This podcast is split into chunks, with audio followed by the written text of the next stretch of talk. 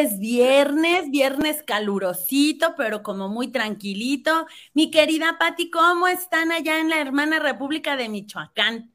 Por acá en Morelia, con mucho calor y eso nos da esperanza de que ya se acercan las lluvias. Ya un síntoma. Escasas lluvias, pero el calor muy, muy intenso. Un gran abrazo para todos los que nos escuchan hasta donde se encuentren en sus casitas, en sus trabajos, en el camino, y a ti, Moni, en especial hasta San Luis Potosí. Muchas gracias a ti, querida. Y uno de regreso, y efectivamente, pues, saludos en donde quiera que se encuentren, muchas bendiciones y que todo fluya de la mejor manera el día de hoy, que pues ya es viernes, pero pues es principio de mes, apenas estamos al tercer día de este mes 6, ya vamos a la mitad del año, ¿cuántas cosas han pasado? Eh, ¿Cuántas cosas observamos, no, mi querida Patti, de a partir de que ya dieron semáforo verde en toda la República y cómo se ha revolucionado? Parece que soltaron a la gente donde quiera que andaba. Todo lleno de, de personas ahora, el tráfico volvió, muchas cosas, pero sobre todo creo que lo más importante es quedarnos con aquello que nos enseñó ese tiempo de introspección que tuvimos y cómo aprovechar ese aprendizaje ahora en nuestra nueva realidad, porque al final del día nada es como antes, ¿no? Sí, definitivo, Moni. Eh, efectivamente hubo cambios tan importantes en el mundo de forma holística. Esto implicaría que cambió la educación, que cambió la sociedad, que cambió la naturaleza, que cambió la economía, la política, la cultura. Hoy ya se disfrutaba de, todo esto, pero no con tanta frecuencia ni por tantas personas. Entonces, pues afortunadamente contamos con la tecnología que en su momento permitió resolver todo. Y efectivamente ya ahora en semáforo verde, pues la gente con mucho deseo de pasear, de visitar a la familia, de hacer fiestas, entonces, todo lo que se interrumpió se está intensificando, pero también muchos guardan las precauciones necesarias por lo que sea, ¿no? O por lo que hemos visto que ha ocurrido en Europa y en Asia después de la cuarta ola que llegó una quinta. Entonces, pues nosotros vamos en la cuarta y el escenario se ha ido repitiendo por acá. Y hoy tenemos un tema bien bonito que nos va a hilvanar justo con toda esta integralidad de cambios, de problemas, de soluciones que el mundo tiene. Y es la neuroeducación. La neuroeducación es tan amplia que he elegido uno de los ejes eh, que la vincula y que, bueno, los que nos escuchan dirán, bueno, ¿y nosotros qué con la neuroeducación? Si no estamos en un aula, si no somos profesores o no somos estudiantes. Eh, la neuroeducación tiene un panorama tan amplio y el día de hoy voy a destacar el primero de sus vínculos, que es con las ciencias de la educación. Generalmente la gente, este, pues dice, los maestros saben pedagogía o saben de educación, pero bueno, hoy su primer vínculo neuroeducativo tiene que ver con cuáles son esas ciencias de la educación y cómo han sido aprovechadas también por la neuroeducación. Eh, tenemos muchas ciencias. Efectivamente, una de ellas es la pedagogía, que se encarga de entender y conocer cómo aprendemos. Y pues se da cuenta que hay gentes que aprenden de una forma, gentes que aprenden de otra, pero también de algo muy importante, de cómo enseñamos. Mm. Cómo enseña una mamá a un hijo a controlar esfínteres no es la misma pauta de aprendizaje que utiliza otra mamá o si pusiéramos 10 mamás, eh, no enseñan a comer a sus hijos de la misma manera. O si pusiéramos a 10 papás, eh, a lo mejor no enseñan a manejar a sus hijos e hijas de la misma manera, sino siguen métodos y formatos diferentes. Entonces, pues la pedagogía se encarga de eso. Tenemos la sociología de la educación que se encarga de analizar cómo se comporta la sociedad con respecto a los procesos educativos actuales. Y en esa pregunta que tú hacías, pues bueno, hemos visto que si cambió la sociedad, entonces también cambia la educación. ¿Qué quiere decir? Que ahora una gran parte de la sociedad está consumiendo programas digitales, MOOCs, que son los cursos masivos en línea, videoconferencias y una serie de dispositivos educativos que usan tecnología y que si bien existían, no eran tan ampliamente usados. Entonces, ahora el espectro de consumo es mucho mayor. Y la sociología, pues, estudia esta parte de la sociedad, la sociología de la educación. Cómo se comporta esta sociedad con respecto a los procesos educativos y cómo se comportan las escuelas como comunidades, como grupos, cómo se comportan los grupos escolares y qué es lo que sugiere y qué es lo que cambia. Y alguien pudiera pensar que la sociología de la educación se restringe a temas de aula. Y efectivamente, pero son temas de aula que tienen vínculo con la sociedad. Te pongo un ejemplo. Hoy en día hay muchos papás de nuestra generación con los que platicamos y ya tienen hijos casaderos. Y de pronto empiezan a decir, no, pues es que ya no se quiere casar. Tiene la novia y pues este, están teniendo relaciones íntimas y únicamente se juntaron y ya no quieren hijos. Y entonces encontramos que estos fenómenos pues también los conocemos en el aula, ¿no? Estudiantes universitarios que ya no eligen el matrimonio como una opción, sino la elección de una pareja sin mayor compromiso que vivir juntos. Y al día. O también esta cuestión de esa transformación del amor en el sentido de que son multiparejas, eh, con uno, con otro, con otro pero también no solamente parejas físicas, sino también las conexiones, eh, digamos, del ciberamor. Y pues bueno, en esta cuestión del ciberamor sabemos que hay un miedo eh, de los jóvenes sobre todo para contraer compromisos, por ello que elijan el ciberamor, porque es tan sencillo deshacerse de esos compromisos con solo borrar o bloquear o dar un link suficiente para terminar la relación. Ni siquiera tienen que platicarlo. Y pues bueno, todo lo que esto conlleva atrás de sí, ¿no? Eh, la movilidad en las parejas, el cruce de costumbres. Antes no era tan frecuente parejas de diferentes países, ahora es muy común. Un mexicano con una chilena, una chilena o una mexicana con un español, con un japonés, con un chino, eh, y de manera más amplia y más abundante. Y pues bueno, en estas relaciones se entrecruzan las culturas de su sociedad, pero también de ellos, de sus familias. Y está viendo toda una nomenclatura tan interesante que todavía no acabamos de darnos cuenta cuáles han sido esos grandes cambios. Los empezamos a percibir y se empiezan a documentar con mucha claridad. Eh, se empiezan a establecer ya análisis teóricos de lo que en la realidad se ha transformado. Y bueno, la sociología es tan bonita porque analiza todos esos vínculos, la comunicación, las interrelaciones, las dinámicas de los grupos, las dinámicas de la sociedad. Y por supuesto, en neuroeducación se analiza mucho con respecto a cómo toda esta movilidad social tiene un espectro de influencia muy importante en todo lo educativo. Porque pues no es lo mismo un chico que está cursando una carrera y que tiene una relación a distancia con un francés, por ejemplo. Eh, ¿Por qué? Porque sus necesidades eh, sociales, culturales, amplían su espectro hacia un panorama eh, diferente al que está constituyendo la escuela. De tal forma que, pues bueno, esta ciencia es muy hermosa y además esta ciencia analiza también los procesos micros, eh, por qué los estudiantes usan uniforme. Y pues sabemos que hay eh, aspectos interesantes por detrás de eso, ¿no? La idea de dar una imagen de que todos somos iguales y que no hay diferencia de clases. Entonces, pues los uniformamos, pero pues ocurre que no, que también en los uniformes hay diferencia, ¿no? Hay gente que jamás podría estrenar uno por su condición económica de desigualdad y que nos duele y nos duele pues esa pobreza y esa miseria, pero que inmediatamente le ves uniforme viejito que seguramente se lo regalaron y que no tiene poder adquisitivo para estrenar uno.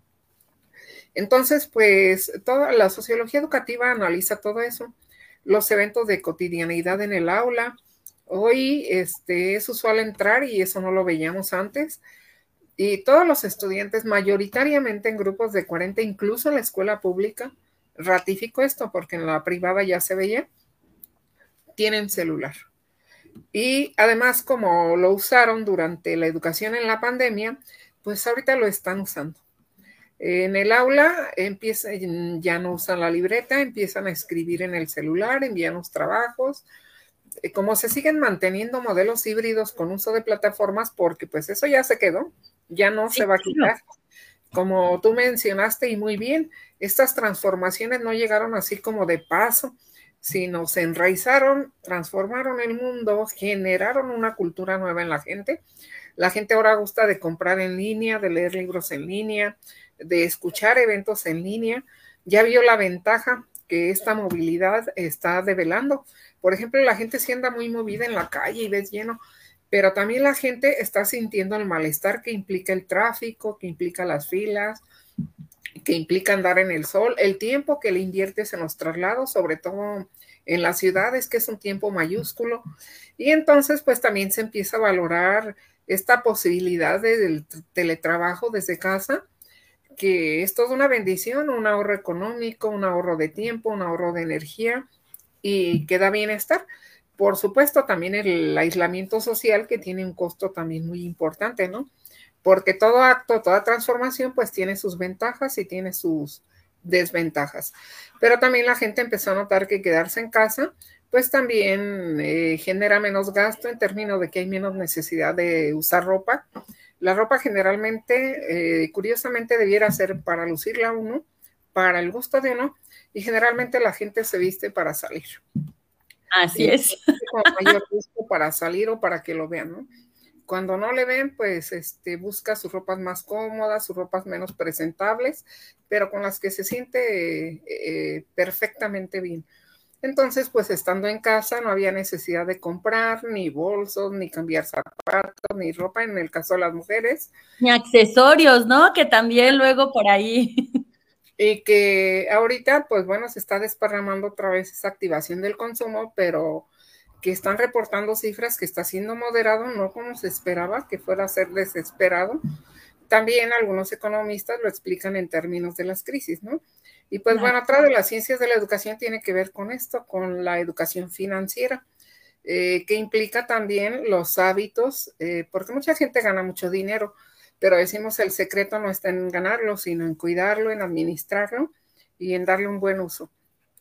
De tal forma que pues mucha gente gana mucho, pero tienen en su precepto poca educación financiera y pareciera ser que le dan vida a ese lema de que a las monedas como son redondas hay que dejarlas correr. De tal forma que, pues bueno, esta otra ciencia educativa que es muy importante eh, de la educación financiera, pues también ha transformado en este tiempo. ¿Por qué?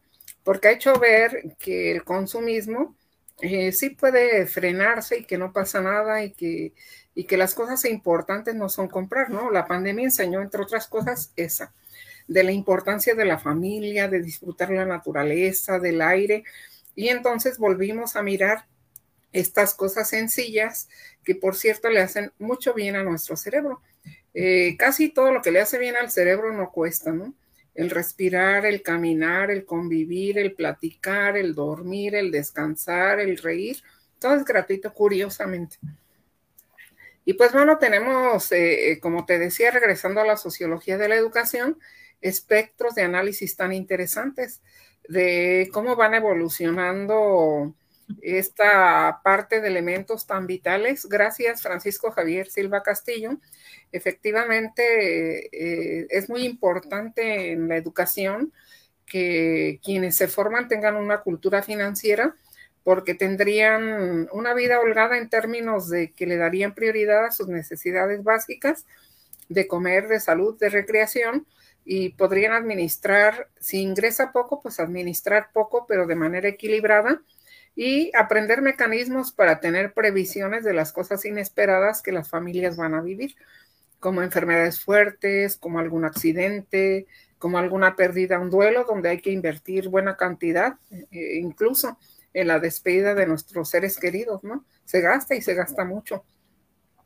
Entonces, pues, estamos preparados, ¿no, Pati? O sea, cuando tú no tienes esta cultura o esta de la previsión, más allá de la cultura financiera, sino de la previsión, sucede el evento y el costo de cubrir lo que requiere ese evento, pues es mucho más alto a que si uno lo fuera haciendo como con, con esta cultura de prevenir, ¿no? Sí, y en esta educación financiera, pues justamente tienes esa serie de posibilidades de decir el ingreso y de acuerdo a lo que ingresa se gasta, pero no el gasto total, sino también el insumo de ahorro, de inversión, de previsión, que son cuatro rubros de la educación financiera vitales. En términos de una operación de las personas, eh, de manera solvente, sin presiones, sin endeudamientos, eh, sin caos o crisis económicas y con solvencia en momentos de crisis económicas, incluso severas. De tal forma que, pues bueno, eh, regresando otra vez al tema de sociología de la educación, hay una cantidad de temas inherentes porque se está haciendo lectura de aquellos fenómenos sociales que causan las tecnologías. Por ejemplo, hay gente que se siente infoxicada, que es un fenómeno vital. ¿Infoxicada de qué? Pues de que le llegan muchos mensajes, de que no le da tiempo para contestar tantos WhatsApp, de que tiene sobresaturación, o académicos que se sienten con sobresaturación de libros, de materiales y ya luego no hayan qué hacer, o los jóvenes que se sienten también saturados, presionados por tanta información que manejan en las diferentes redes, en sus clases, en su vida, en la comunicación con los amigos, y pues bueno, la sociología empieza a analizar toda esta serie de fenómenos tan interesantes, ¿no? O también los fenómenos que se han dado del hackeo o los fenómenos que se han dado del ciberacoso, del ciberbullying y tantos que pudiéramos enunciar y que la sociología analiza bastante bien y que analiza la sociología educativa estos mismos fenómenos, pero en su vínculo con lo educativo, con la escuela, con el aula, con el alumno, con el maestro y con el padre de familia, con las autoridades. Encontramos también procesos muy acelerados de digitalización.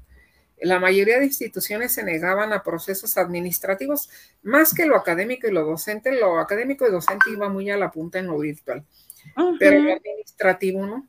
Entonces ahora lo administrativo que estaba muy rezagado, porque había otros que sí tenían ya procesos digitalizados, eh, vieron la importancia de ser expeditos en términos de atención virtual, del ahorro de papel, del cuidado ambiental, etcétera. Aunque también, pues acá el uso de tecnologías tiene otra serie también de riesgos, ¿no? Como el uso excesivo de energía eléctrica, o luego la contaminación con el desecho de tanto dispositivo, o la exigencia para la inversión en máquinas, en dispositivos móviles como celulares, tablets. En el resguardo, no, para ti, en el resguardo mismo de la información, porque antes, pues, lo peor que podía pasar, ¿no? Llegan chiquillos y decían, ay, el perro me mordió la tarea. Pero ahora, si se te daña el equipo, si se te daña donde tienes almacenada tu información, pues ahí sí puede ser que no la recuperes si no tienes un resguardo adecuado.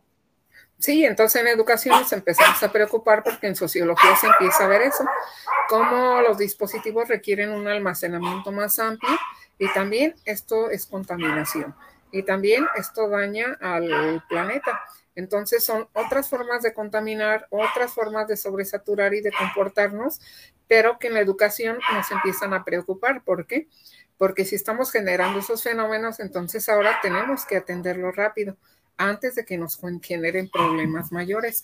Y pues bueno, también esto implica nuevas formas de repensar la formación de los docentes para que estén al día con todos estos fenómenos que las ciencias de la educación en la interrelación con la neuroeducación están teniendo, ¿no? Y eh, comentábamos toda la transformación neuroeducativa del cerebro, cambia nuestra, nuestra forma de usar la memoria, no la memoria. La memoria y el sistema cerebral y nervioso neuronal es el mismo, pero las formas de comportarnos son diferentes y cambian. Ahora, por ejemplo, veamos con todos estos dispositivos, hay una alta lectura de lo que es el lenguaje visual. Eh, los niños y los jóvenes identifican muy bien los iconos, los colores, y la lectura ya más que en palabras, en el lenguaje visual, tiene que ver con imágenes, ¿no? Y este requiere pues procesos de pensamiento visual que en la neuroeducación también están siendo altamente estudiados en términos de cómo hay procesos cognitivos de aprendizaje diferenciados cuando es lo escrito a cuando es lo visual. Y entonces, pues hablamos de formas diferentes de aprender, consecuentemente, habría que imaginar y crear esas formas diferentes de aprender. Para estar a la altura de todos estos cambios que parecieran ser imperceptibles, pero que son altamente importantes. Y pues bueno, también todos estos procedimientos tan necesarios, tenemos la filosofía de la educación que eh, vinculada con la neuroeducación, pues este, podemos también empezar a dilucidar con todas las dudas, las preguntas que desde ese campo tan importante se hacen, eh, de cómo estamos educando al hombre, de para qué lo estamos educando, de qué es lo que queremos con la educación. A muchos papás les preguntamos y la primera respuesta dicen yo quiero un hijo educado para que tenga dinero, una casa y título. Otros dicen yo quiero para que sea mejor. Y para entonces, que sea feliz, ¿no? Y entonces encontramos esa brecha con muy pocos que realmente atienden la aspiración de la educación, que es lograr hombres felices. Y este, los papás te responden cualquier cosa menos eso. Entonces, pues empieza a ver, a ver cómo esta filosofía de la educación, que está muy vinculada en sus hilos a la neuroeducación, pues te empieza a develar cómo las preocupaciones, los pensamientos distan kilómetros luz a lo que filosofía de la educación pretende. Claro. Y pues bueno, eso es preocupante porque, eh, digamos, eh, responde a la principal pregunta, ¿para qué educamos? Y eh, al encontrar respuestas tan diferenciadas, pues entonces habría que preguntarnos qué está pasando, qué nos alejó tanto de la meta, qué nos está haciendo voltear a otro lado tan diferente del que la educación presupone. Tenemos este, otras ciencias de, de, la educación que son también sumamente vitales, la didáctica que es considerada la, ciencia de la especificidad del aprender y que se encarga del análisis de métodos, de modelos, de estrategias para enseñar. Y pues bueno, vinculada con la neuroeducación, ahorita está haciendo muchos análisis, ¿no? ¿Qué pasa con un estudiante cuando trabaja un webinar? Eh, ¿Cuándo aprende mejor? Cuando solo lo escucha, cuando contesta luego un formulario, cuando hace un mapa conceptual al escucharlo. Y entonces hay una cantidad inaudita de investigaciones que afortunadamente desde la neuroeducación se analizan para ver qué le está ocurriendo al cerebro. Eh, vemos cómo los mapeos nos facilitan todo eso, ¿no? Eh, ver cómo se activan las emociones, ver cómo se activan las neuronas, ver cómo caminan los neurotransmisores por las diferentes vías, pistas y demás cuando hacemos este, todo esto. Y eh, encontramos lo que le llamamos multihombres, multimujeres, o también ha sido llamado con mujeres del siglo XXI u hombres del siglo XXI que tienen múltiples roles. O sea, serían hombres múltiples, mujeres múltiples en términos de que, de que, un ejemplo, muchas que son mamás, otras no lo son, pero igualmente tienen tareas multicomplejas. Eh, están eh, atendiendo su actividad laboral y están contestando un mensaje y tienen encendida la estufa y tienen prendido el horno y están en la lavadora.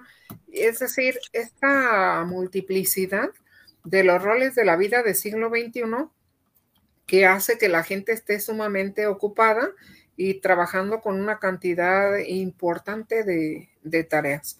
Y pues bueno, también qué pasa en el cerebro cuando ocurre todo esto, cómo se transforma, qué nuevas vías hay, qué ventajas tiene eso, qué desventajas. Y pues bueno, aquí también encontramos diferencias entre personas, personas que tienen un pensamiento complejo y que a la vez pueden hacer múltiples tareas sin cansarse tanto.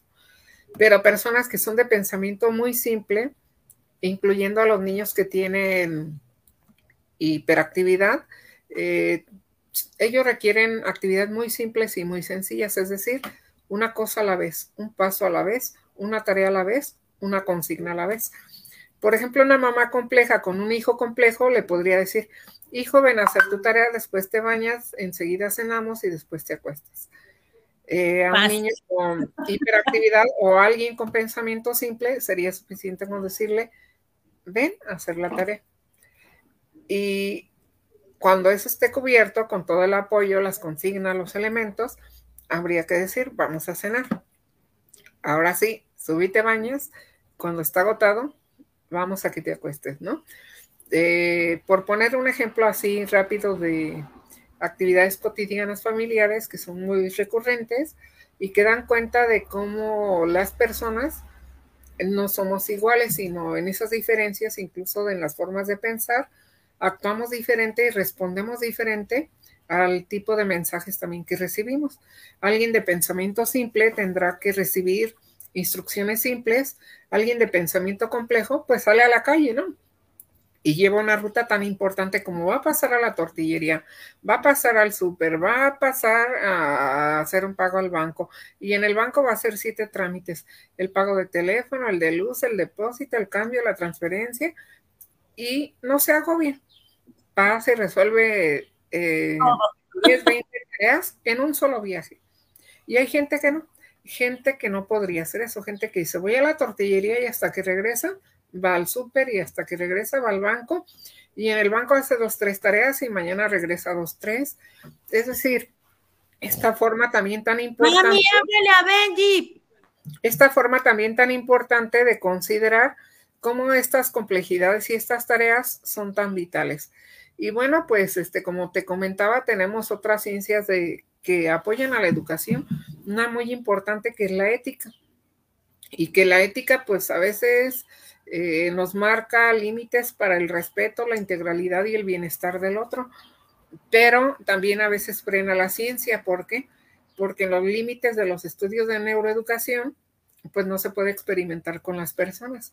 Y entonces no se puede avanzar tanto con los estudios como se quisiera, porque se analizan por todo el respeto ético educativo solamente aquellos aspectos que son naturales o que se dan con naturalidad en la persona. Entonces, pues no puedes analizar otra serie de fenómenos que son vitales, que son emergentes, pero que tienes que ir al ritmo también de lo que la ética te marca y de que los ámbitos vinculados jurídicos con los aspectos marcados éticos te van dictando en términos de la investigación en el campo de la neuroeducación.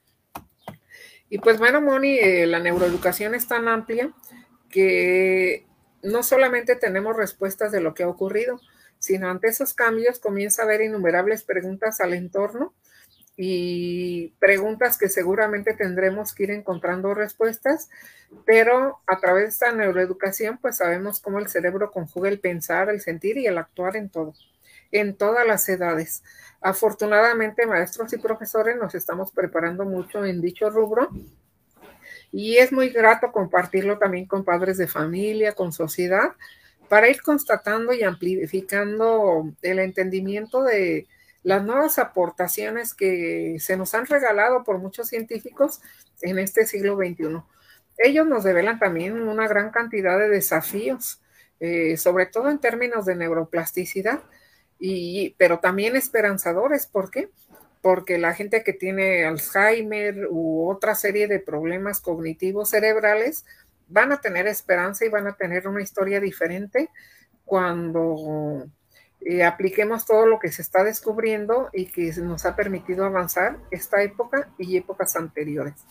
Y bueno, encontrar respuestas es muy satisfactorio, pero nunca dejaremos también de encontrar preguntas, desafíos, retos, problemas y demás. Hay muchos mecanismos que están gobernando los procesos de enseñanza y aprendizaje, la emoción, el interés, la atención, el pensamiento, la memoria y que matizan el funcionamiento cerebral.